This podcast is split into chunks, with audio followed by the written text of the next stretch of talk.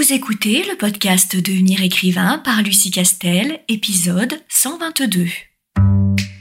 Bienvenue sur Devenir écrivain, le podcast pour démarrer et réussir votre carrière d'écrivain. Et maintenant, retrouvez votre animatrice Lucie Castel, autrice publiée à l'international, formatrice et conférencière.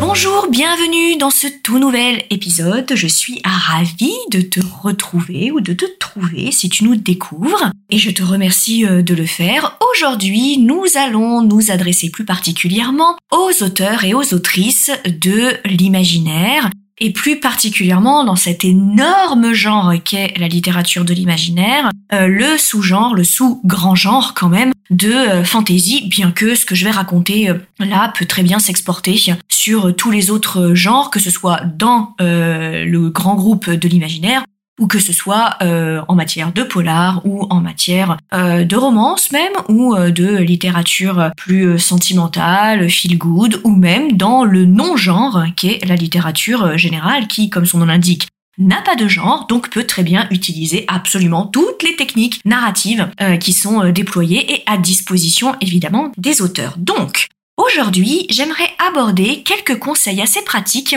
pour les auteurs de romans de l'imaginaire et pour les auteurs plus spécifiquement de euh, fantasy, des petits conseils que j'ai glanés au fur et à mesure des différentes sessions de la formation Devenir écrivain projet best-seller où nous avons beaucoup de superbes auteurs et autrices de fantasy, de ce beau genre de fantasy hein, qui maintenant d'ailleurs publie, qui euh, pour certains ont gagné des prix d'ailleurs hein, euh, grâce à Alicar.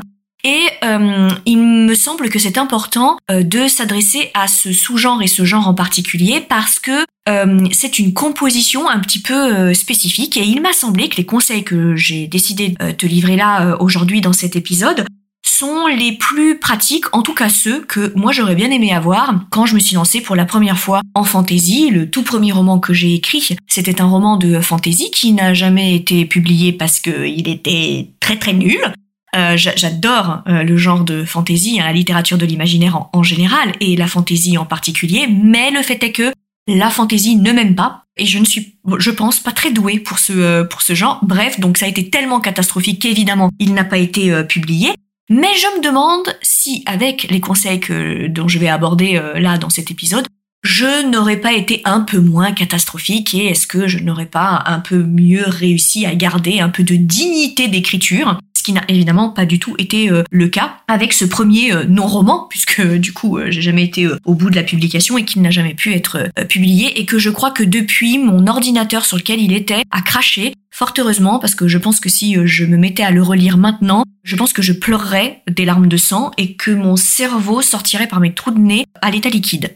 ne me remercie pas pour cette magnifique métaphore. Pour une fois, c'est pas une métaphore culinaire ni sportive, donc une métaphore qui me ressemble un peu plus et euh, un peu plus gore. Donc, donc c'est parti pour euh, les conseils euh, auprès et à destination des auteurs de l'imaginaire et de la fantaisie. Le premier, c'est est-ce que j'écris une série ou est-ce que j'écris un one-shot? La fameuse, le fameux grand débat sans fin, parce qu'il n'y a pas de réponse bonne ou mauvaise à ce débat, sur est-ce qu'il vaut mieux que j'écrive une série ou est-ce qu'il vaut mieux que j'écrive un one-shot?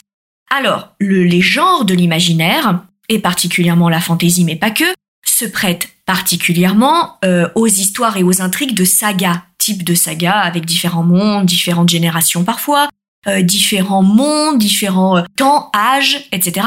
Et donc se prête particulièrement bien à l'exercice de la série. En plus, par un biais, euh, un biais cognitif qui est dû à la surexposition et la surmédiatisation des grandes séries de l'imaginaire et des grandes séries euh, de la fantaisie qui ont l'air d'être surexposées avec les adaptations à l'écran et les adaptations en, en, série, un grand écran ou petit écran euh, d'ailleurs, on a l'impression que il est plus efficace d'écrire en fantaisie et en littérature de l'imaginaire par le biais d'une série que par le biais d'un one shot. Euh, c'est un peu biaisé comme, euh, comme façon de voir les choses parce que euh, c'est bien dû à la surmédiatisation de certains titres et de certains succès, mais c'est pas du tout révélateur de d'une majorité, enfin d'une tendance majoritaire qui voudrait que les auteurs de fantasy et de l'imaginaire fonctionnent presque systématiquement en série. Beaucoup sortent des one-shots qui fonctionnent très très bien pour le coup. Et puis, quand on parle de série, est-ce qu'on met sur le même pied euh, une trilogie, une duologie et une série en 6 ou 7, 8 tomes? Moi, je pense quand même que d'un point de vue éditorial, il y a une petite différence entre une trilogie, duologie, et une série en 5, 6, 7 tomes clairement, et je l'ai déjà dit euh, dans, ces podcasts, mais pas que, hein, dans la newsletter euh, aussi. D'ailleurs, je t'encourage à t'inscrire à notre newsletter sur licar.fr, L-I-C-A-R-E-S.fr, parce que nous donnons des conseils d'écriture une fois par semaine, toutes les fins de semaine. Bref, comme je l'ai déjà euh, souvent dit, très clairement, il est plus facile de caser auprès d'un éditeur qui ne nous connaît pas une duologie, un one-shot ou même une trilogie, que une série sur 5, 6, 7, 8 tomes, 10 tomes, 12 tomes. Pour la simple et bonne raison que euh, l'éditeur ne nous connaît pas, euh, ne sait pas si on va vendre et que évidemment que le risque financier économique est bien plus important lorsqu'on part sur une série dont on sait qu'elle ne se terminera pas avant euh, 10 ans, hein, parce qu'ils vont sortir un tome par, par an, voire deux grand maximum, mais deux c'est vraiment parce que vous connaissez bien l'éditeur euh, et que et qu'il est pas très euh, et, qu'il a les moyens, hein, parce qu'il a d'autres auteurs à publier, donc il ne peut pas non plus euh, publier trois de vos romans euh, dans l'année, puis il faut que vous puissiez les écrire aussi. Donc quand on part sur une série qui va faire 12 tomes, euh, faut retenir que euh, elle va durer 12 ans. Donc ça veut dire réussir à fidéliser un lectorat sur 12 ans. C'est très compliqué, c'est vraiment très compliqué. Raison pour laquelle souvent les séries deviennent véritablement célèbres bien après leur première année de euh, parution, quand il y a déjà 6-7 tomes qui sont sur le, marché. Et là, on peut commencer à parler de, de, succès, et là, ça fidélise beaucoup plus euh, les, euh, les lectorats. Donc très clairement, on va pas se mentir, euh, lorsque on n'a pas d'antécédent de, de grosses ventes et quand personne ne nous connaît, attaquer un premier éditeur avec un tome direct de 6 ou 7 tomes, Bon, d'abord, euh, l'éditeur va pas vous signer sur 6 et 7 tomes, hein, il est pas fou, donc euh, il va déjà commencer par en prendre un et deux, il va voir euh, comment ça se vend, si ça se vend bien, il poursuivra, si ça se vend pas, il ne poursuivra pas, donc ça donnera des séries qui sont inachevées, comme de très nombreuses séries sont inachevées en, cours de route, il y en a, il y en a plein, mais, mais du coup, au niveau de l'image, c'est toujours un petit peu compliqué parce que les lecteurs, le seul nom qu'ils connaissent, c'est le nom de l'auteur. Ils ne, ils n'ont pas de contact avec l'éditeur, bien entendu. Euh, donc pour peu que en plus euh, l'auteur ait un, Instagram ou un TikTok euh, ou un Facebook, enfin bref, soit présent sur un réseau social, il est très facile pour le lecteur de lui envoyer directement un message. Et donc quand il y a un problème de publication, c'est bien souvent l'image de l'auteur qui est impactée et beaucoup moins celle de l'éditeur, alors que la décision d'arrêter une série est dans 99% des cas une décision éditoriale et pas du tout une décision de, de, l'auteur. Donc je ne peux pas démarrer ce podcast évidemment en vous disant mais bien sûr euh, c'est super facile de fourguer une série de 10 tomes en fantasy, ça va passer crème, tout va bien. Non, ça passera pas crème, clairement pas. Et si tu as dans l'idée quand même un découpage en plusieurs tomes, j'aurais tendance à te dire euh, arrête-toi à 3, voire grand maximum 4, c'est beaucoup plus facile à euh, euh, placer. Donc, si tu décides de te lancer dans une série, je t'encourage vraiment à garder en tête cette règle très importante qui est que tu fais double travail.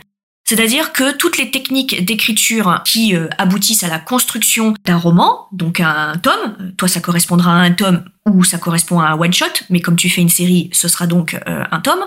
Toutes les techniques de pyramide de tension narrative, de dénouement, de grand nœud narratif, etc., toutes ces techniques-là sont à doubler. Tu les fais à l'échelle du tome, de chaque tomes et tu les fais aussi à l'échelle de la série en globalité. C'est-à-dire que, en gros, tu vas écrire deux histoires. Tu as l'histoire principale qui se dénoue à l'échelle de euh, la, série. Donc la série, tu la vois comme une œuvre unique dans son entièreté, avec un début, des nœuds narratifs et une fin.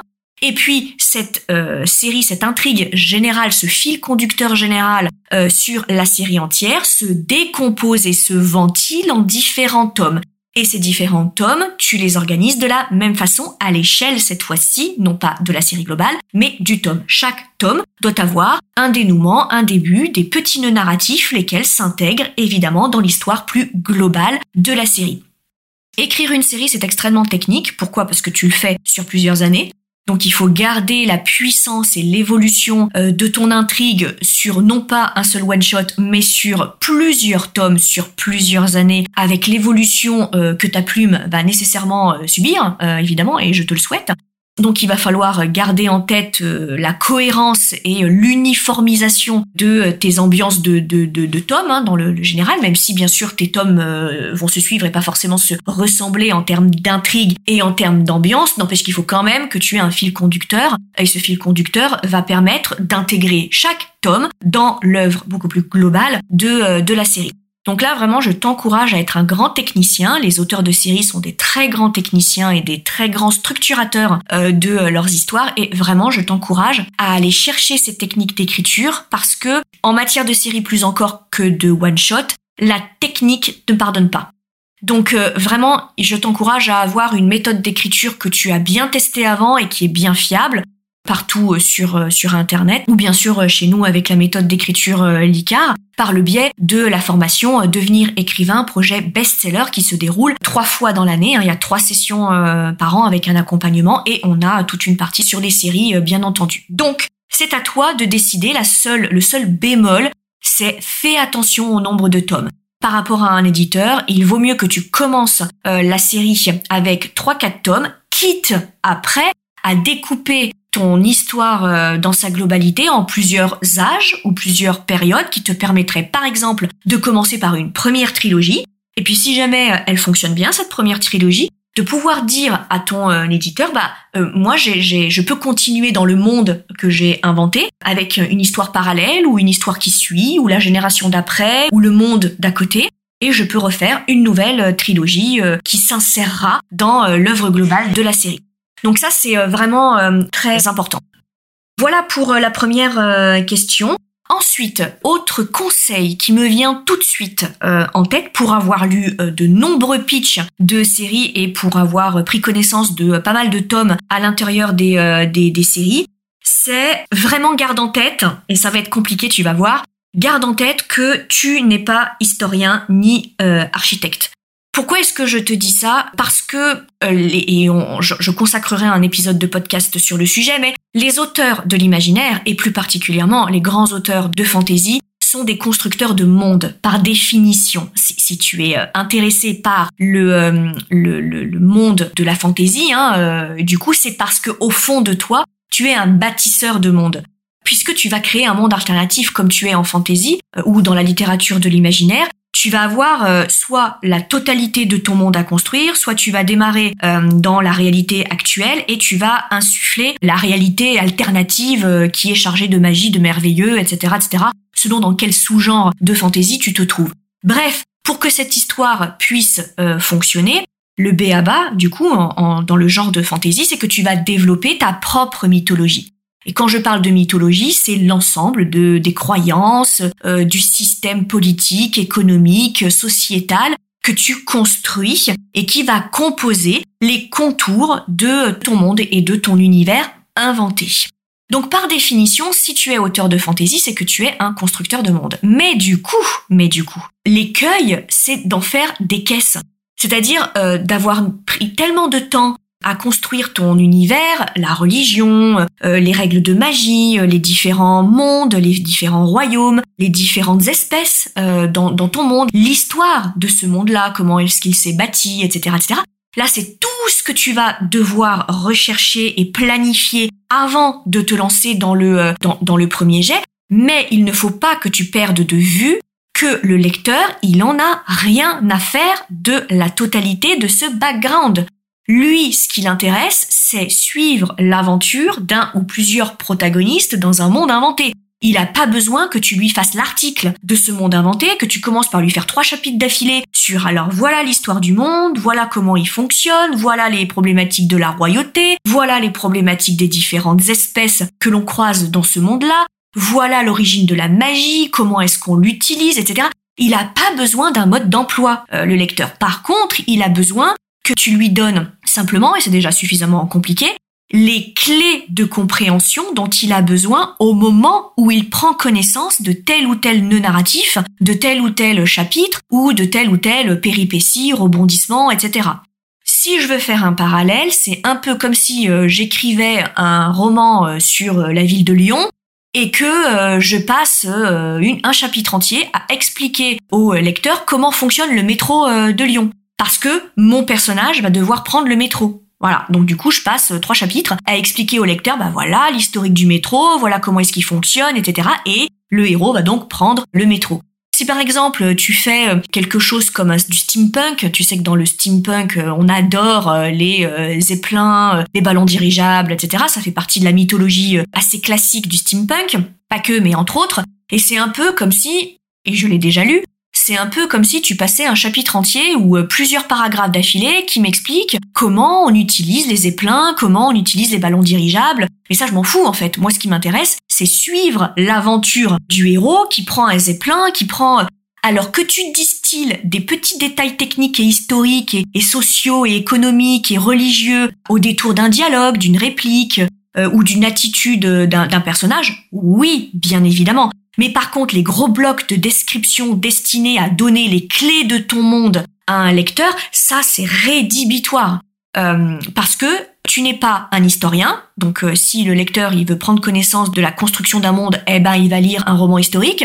Tu, tu n'es pas euh, non plus architecte, hein, donc tu n'as pas à passer des chapitres et des chapitres à m'expliquer l'architecture de ta ville et le nombre de ponts et, et quelles pierres on utilise sauf si la pierre utilisée va être directement, bien sûr, au centre, au cœur d'une intrigue euh, qui fait que, voilà, et encore, je te, je te conseille de le faire de façon très subtile parce que sinon, on va bien se douter que si tu passes euh, trois plombes à m'expliquer d'où vient la pierre et à quoi elle sert, c'est que nécessairement, tu vas t'en servir beaucoup plus tard. Si c'est pas le cas, ça n'a rien à faire ici. Donc ça, c'est vraiment l'un des écueils qui, euh, qui revient le plus souvent dans les, les auteurs qui démarrent en fantasy ou en littérature de l'imaginaire. Autre conseil que j'aimerais te donner, que j'aimerais donner aux auteurs de, l'imaginaire et euh, de euh, fantasy, c'est que ce qui caractérise souvent euh, l'univers de, de, fantasy, outre le fait qu'on est face à des mondes entièrement construits, entièrement bâtis du coup, mais ce qui les caractérise aussi, c'est la richesse et j'allais dire l'entremêlement des intrigues secondaires avec les intrigues principales c'est assez récurrent comme euh, thématique euh, quand on parle de la de fantaisie, c'est que il y a souvent des intrigues politiques, euh, des intrigues amoureuses avec beaucoup beaucoup de personnages puisque souvent c'est une série en plus et il y a énormément d'intrigues secondaires qui se jouent autour de l'intrigue principale. Je te rappelle que la base pour créer un élément de suspense, suspense qui se veut dans tous les genres, hein, pas uniquement le genre du thriller ou du polar, c'est la pyramide de tension narrative, c'est l'ondulation narrative, l'ondulation d'intensité narrative, qui est l'une des techniques de base de construction euh, d'un roman si on veut aller euh, au bout de ce qu'on appelle euh, par un anglicisme, je sais que certains certaines d'entre vous ça les crispe, mais de Patch Turner, qui est simplement le fait qu'un lecteur arrive pas à lâcher le bouquin parce qu'il veut savoir la suite. Ça, c'est typiquement mis en place par les techniques liées au suspense. Et les techniques liées au suspense ne fonctionnent que s'il y a une hiérarchisation des thèmes et des intrigues. Sans hiérarchisation, on se retrouve face à une foultitude d'intrigues de même intensité et de même niveau, et, qui donne quoi? Eh ben, qui donne un roman type encéphalogramme plat si le lecteur il est incapable de faire la différence entre ce qu'il lit, ce qu'il ressort de la péripétie et du rebondissement, et ce qu'il ressort du grand nœud narratif, mais vraiment de la révélation ou du truc qui fait basculer euh, l'intrigue, avec un avant et un après, il fait pas la différence entre euh, ah oui un nouveau rebondissement, ah d'accord ben un nouveau rebondissement, ok un nouveau rebondissement. Et du coup, on se retrouve face à un effet complètement inverse de celui qui est recherché lorsque on surmultiplie les péripéties, les rebondissements, en espérant que comme ça, le lecteur ne s'ennuiera pas et en aura pour son argent. Oui, ça, ça marche que lorsqu'on hiérarchise les intrigues. Donc, les auteurs de fantasy qui, par définition, surmultiplient, et c'est une bonne chose, euh, les intrigues secondaires par rapport à l'intrigue principale, je recommande vraiment de classer ce qui est euh, du ressort de l'intrigue principale, le fil conducteur de la série, puis du tome, bien sûr, et cette intrigue principale se déploie en intrigues secondaires. Même si elles sont très importantes, ça reste des intrigues secondaires. Donc vraiment la base d'une bonne histoire de fantasy, c'est la hiérarchisation des intrigues la hiérarchisation et la différenciation entre rebondissement péripéties intrigue secondaire et grand nœud narratif. Autre conseil que, que, que je vais donner, on dit souvent oui, mais euh, quand on est, on, construit un monde complètement euh, à part du coup et qui fonctionne avec nos propres règles, hein, puisque c'est un monde imaginaire avec sa propre mythologie, sa propre histoire, etc. Euh, on peut faire un peu ce qu'on veut. On n'est on pas lié au principe de réalité. Euh, qui est le cas quand par exemple on écrit un polar euh, contemporain ou quand euh, on fait appel à des procédures juridictionnelles, faut quand même qu'on sache un minimum de quoi on parle. Faut quand même que ce soit un petit peu vraisemblable puisque ça se passe à l'heure actuelle. De la même façon, si on est dans un roman totalement contemporain, si on doit aborder le sujet des découvertes scientifiques ou de la science, faut quand même que ce soit crédible, qu'on ait fait trois recherches, hein, parce que en deux pauvres clics sur Internet, on peut très facilement vérifier si c'est faisable ou pas ce qui est raconté dans le, dans le livre. Et donc, on se dit euh, souvent à tort que quand on écrit en contemporain dans le monde qui, qui existe, euh, sans éléments magiques, ou même euh, si on écrit un roman historique, bah c'est compliqué parce que il y a ce principe de vraisemblance qui est qu'on peut pas raconter n'importe quoi dans son bouquin puisque l'histoire prend place dans notre réalité et, et au jour d'aujourd'hui, si je peux dire. Et en fait, c'est une erreur de le penser parce que certes, les auteurs de fantaisie et de l'imaginaire euh, font évidemment par définition un peu ce qu'ils veulent dans leur monde, c'est-à-dire que c'est leur propre règle. Il n'empêche que il faut quand même qu'il y ait une espèce, pas qu'une espèce, il faut qu'il y ait véritablement une logique intrinsèque au monde qui est créé. C'est-à-dire que euh, si tu crées un monde avec des règles, avec une logique, avec une histoire, le lecteur il va le comprendre ça. Donc si à un moment tu trahis toi-même les règles que tu as instaurées dans ton propre monde, ça ne fonctionne plus. Euh, du coup, donc il faut que tu restes logique avec toi-même. Et, ça, ça a l'air d'être euh, une, d'une évidence euh, folle, mais n'empêche pas tant que ça. Parce que c'est compliqué. Quand on invente complètement un monde, c'est très compliqué de garder et de conserver la logique interne de ce propre monde qui est entièrement inventé et qui doit rester cohérent avec lui-même. Et de la même façon, il faut aussi qu'il paraisse vraisemblable. Parce que, certes, tu vas introduire de la magie, euh, etc. N'empêche que ça reste toujours un monde avec euh, des individus euh, chargés d'humanité qui, qui fonctionnent à l'intérieur, avec un système du gouvernement, avec un système d'organisation sociale et économique. Donc ça, c'est des concepts, on les connaît. Alors même si c'est totalement inventé avec des règles complètement inventées, sauf si tu es dans l'absurde comme euh, Terry Pratchett par exemple, mais il joue sciemment sur euh, l'absurdité et le, caractère ubuesque de, son organisation. Hein. Mais si tu essayes d'être dans la vraisemblance de ton monde inventé, alors faut pas que tu m'inventes des trucs où on se dit non mais euh, comment ça pourrait fonctionner quoi? Comment un, gouvernement comme ça, élu de cette manière, renouvelé de cette manière, comment ça peut tenir? C'est complètement pas logique maintenant, la civilisation fonctionne de façon euh, relativement euh, longue, donc tu as un petit peu de recul sur euh, les différents empires et organisations sociales et économiques qui ont lieu. Clairement, si aucun humain a jamais eu l'idée de fonctionner de cette façon-là, c'est bien souvent parce que ça ne fonctionne pas comme ça et que ce serait difficilement gérable. Et donc c'est toute la problématique qui est que oui, tu fais ce que tu veux dans ton monde inventé, mais faut que le principe de réalité tienne quand même la route et que on se dise pas non mais d'accord alors bien sûr mais comme de par hasard c'est crédible.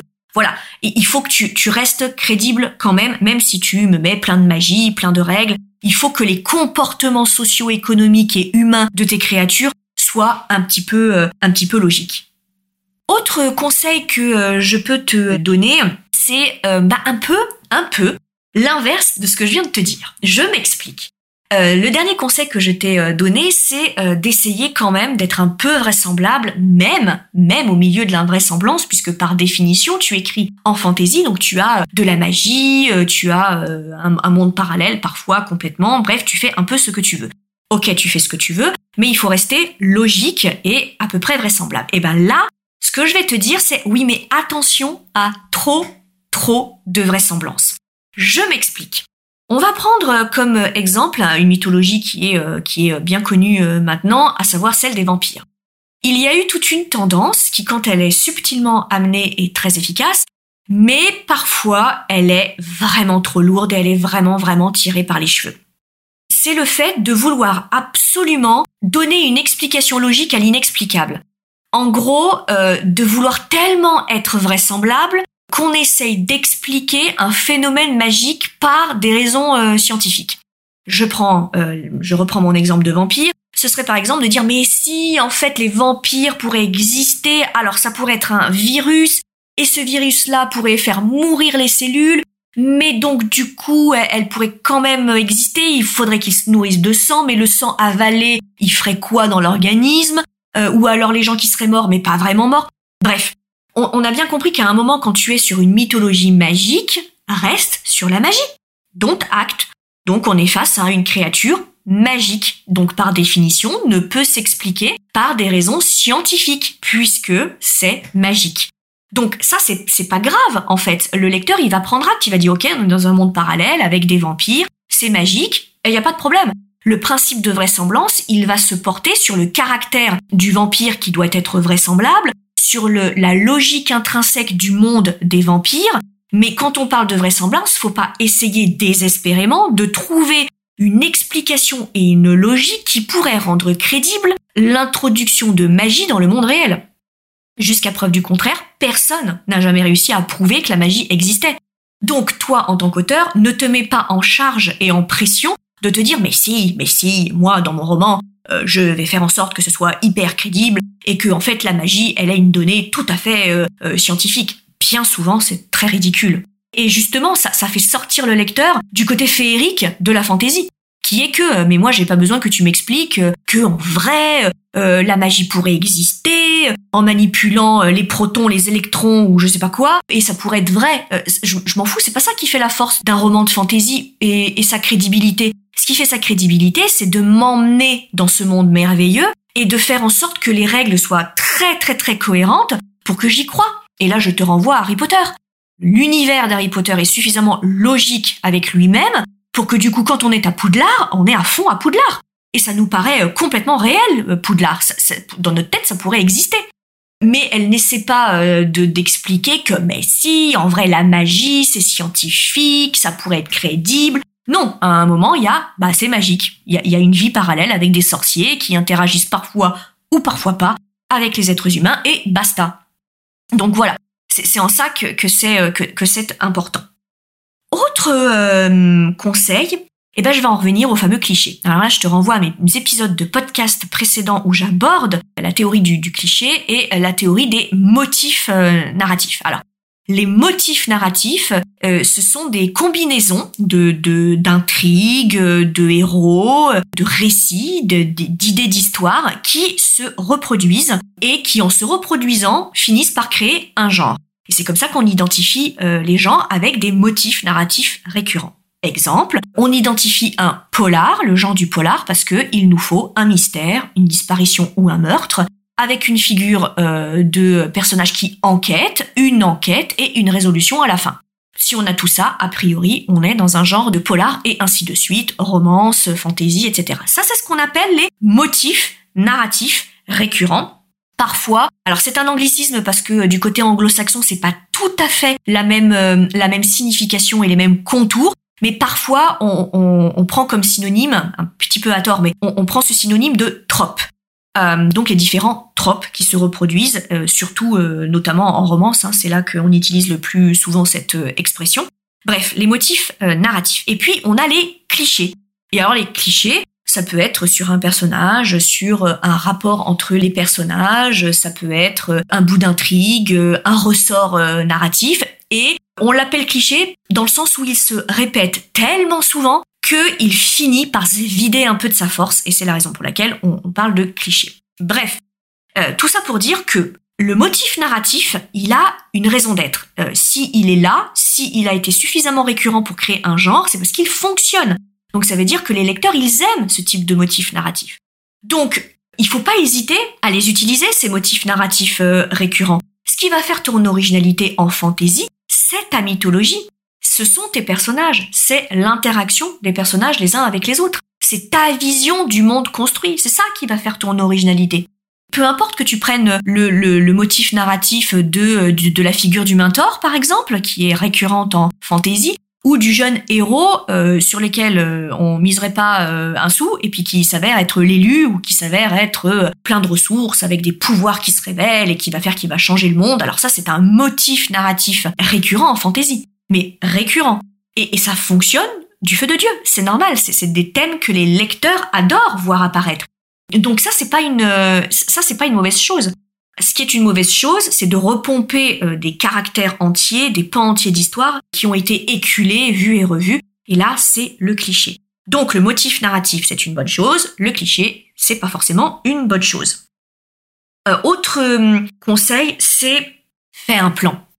Évidemment que euh, si tu suis un peu ce qu'on dit, euh, quoi qu'il arrive, je ne te conseillerais jamais d'écrire n'importe quel roman, même un roman à 50 000 mots, tout petit, tout court, sans un plan, même une nouvelle sans un plan. Hein, ça c'est le cœur de la méthode Licard. Hein, sans plan, euh, pas de maîtrise des concepts narratifs et pas de maîtrise des émotions du lecteur, mais particulièrement hein, en fantaisie. Et là, je te renvoie à ce que j'ai dit tout au début de ce podcast. Tu doubles le travail. Tu fais un plan par tome, parce que chaque tome dénoue un petit enjeu, et tu fais un plan global de ta série en tant qu'œuvre générale. La série dans son entièreté. Donc ça, c'est vraiment, vraiment important. Donc, plus encore que les autres auteurs, hein, qui n'auront pas, enfin, qui ne seront pas obligés de faire deux plans. Mais toi qui écris en série, par exemple, il faut vraiment que tu fasses deux types de, de, plans, évidemment l'un s'imbriquant dans l'autre, hein, c'est évidemment euh, toute l'idée là-dessus.